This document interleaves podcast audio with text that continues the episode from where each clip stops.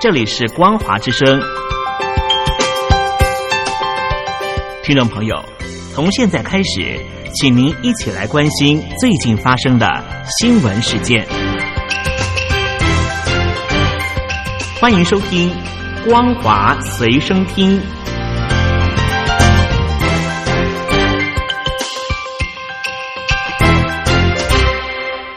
大陆听众朋友您好，欢迎您收听这节《光华随身听》，我是东山林。中国大陆是不是要进入了粮食危机呢？因为北京领导人习近平做出了重要指示，要求北京当局要制定人民饮食浪费的相关作为。中国的国家粮食及物资储备局最近发布了全新的主要夏粮收购进度，同比减少了将近千万吨。证明了粮食危机似乎已经开始了，而中国人大也指出，习近平指示表现出了党中央对于制止饮食浪费的高度重视。接下来就会透过立法和行政决定的方式，制定出饮食浪费行为，做出具体的明确规定。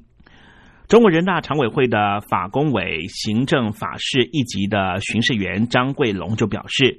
中国人口众多，土地资源也相对不足，在粮食供求长期处于紧平衡阶段。过去，习近平就曾经做过重要，只是强调制止浪费的相关的指示。他透露，整体来看，中国现行法律有关于制止浪费行为的规定和要求比较分散，系统性和针对性以及整合性还是不够的。那么接下来就会积极的针对于制止饮食浪费的立法问题，认真的研究，透过立法和决定的方式，对于制止饮食浪费行为做出具体和明确的规定。虽然说法律的相关规定还没有正式出台，不过人民日报已经发起了光盘挑战大赛，社群网站的微博呢也整治了平台上面的大胃王吃播内容，呼吁民众要节约饮食的关键字频频的登上了微博的热搜。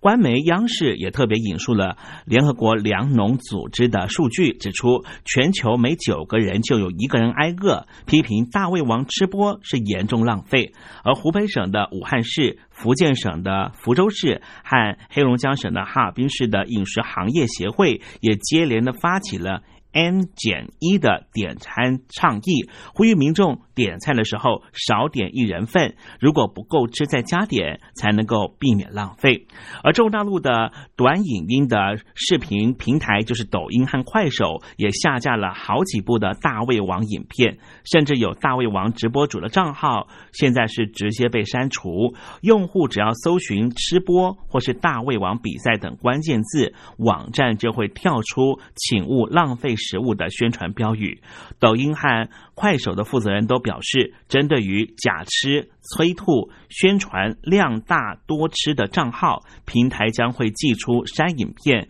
关直播、封锁账号这些惩罚。就在习主席下令要制止饮食浪费行为的同时，我们也看到了贵州有一家烧烤店呐，特别表示说他们会把吃剩的烤肉再回收消毒，然后再上桌，这样子呢才能够呢达到习主席的要求啊。这贵州的一家名为杨婆婆烤肉店的店家会把吃剩的烤肉二次高温消毒，片中呢还有顾客称赞说：“哎，避免浪费，这是最好的举措。”不过呢。在微博上面呢，中国大陆的网友是骂声一片，纷纷留言说：“难道老板娘已经疯了吗？国家真的是粮食不够是吗？”总算是见识到什么叫做扛着红旗反红旗了。那么这一支影片呢，目前已经下架了。北京的党中央呢，要求呢所有的老百姓啊，在吃饭的时候要节约点哈，不要点太多，会造成粮食的浪费。但是与此同时，我们看到了《纽约时报》呢独家报道说，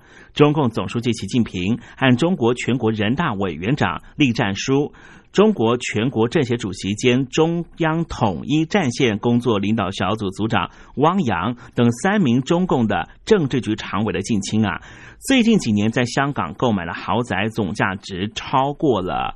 五千一百亿美元，是不符合身份薪水的财富。其中被视为是中共第三号领导人的栗战书啊，刚刚主导新制定的港版国安法迅速通过，在香港替中共。肃清异己，然而他的女儿厉潜心却与男伴拥有了资产，更是独占鳌头。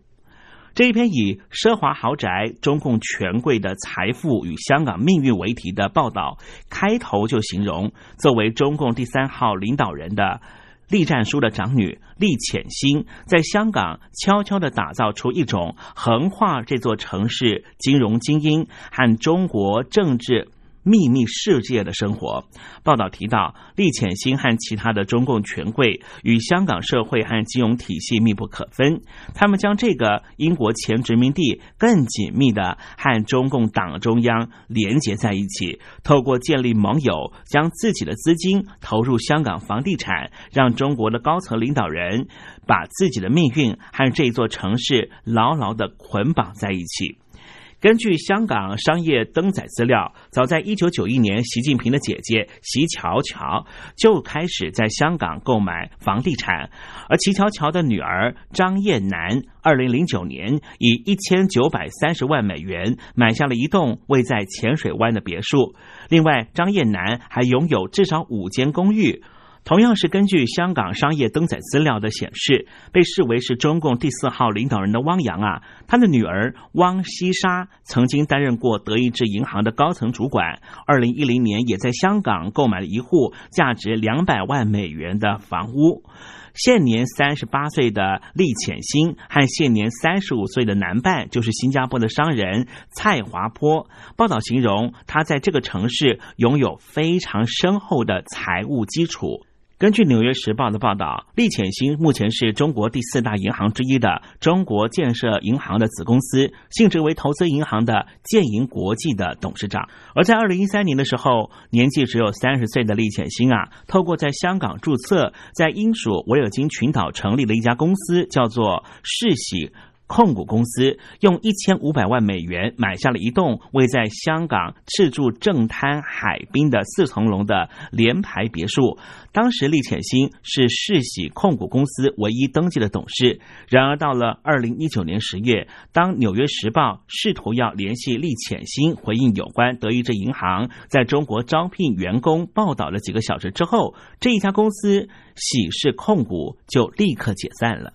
其实，《纽约时报》和德国的媒体《南德意志报》在去年十月就踢爆，德意志银行为了扩大在中国大陆的市场版图，积极招聘中共高层子女。报道指出，德意志银行二十年前进入中国的时候，发现面临同行激烈竞争，为了赢得业务，不断的搭建和中共高层和亲属的人脉，包括了江泽民、汪洋等中共的高层家族。这家国际知名的银行。向能够通达中共高层的顾问支付了数百万美元，雇佣了数十名执政的中共高层亲属。尽管这些人的能力差劲，不符合聘用标准，同时还给了一些高层和他们的家族成员送了大礼。前中共总理温家宝就曾经获赠一批价值两万美元的水晶马，只因为他的生肖属马。另外，报道也指出。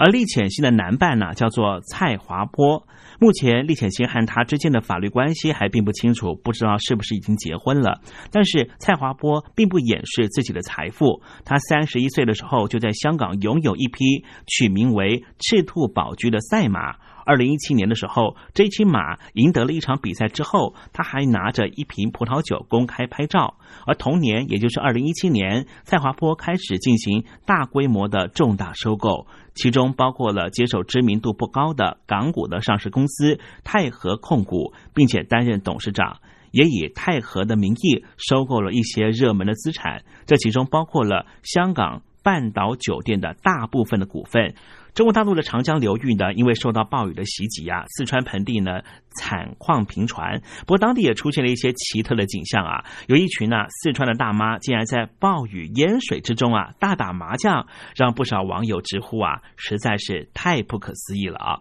四川的雨势呢已经持续了四天以上啊，不过呢，在人民日报呢竟然看到了有一群大妈就在暴雨的淹水中打麻将，一脚都被淹没了，但丝毫没有影响大妈们打。麻将的兴致。以上新闻由东山林编辑播报，感谢您的收听。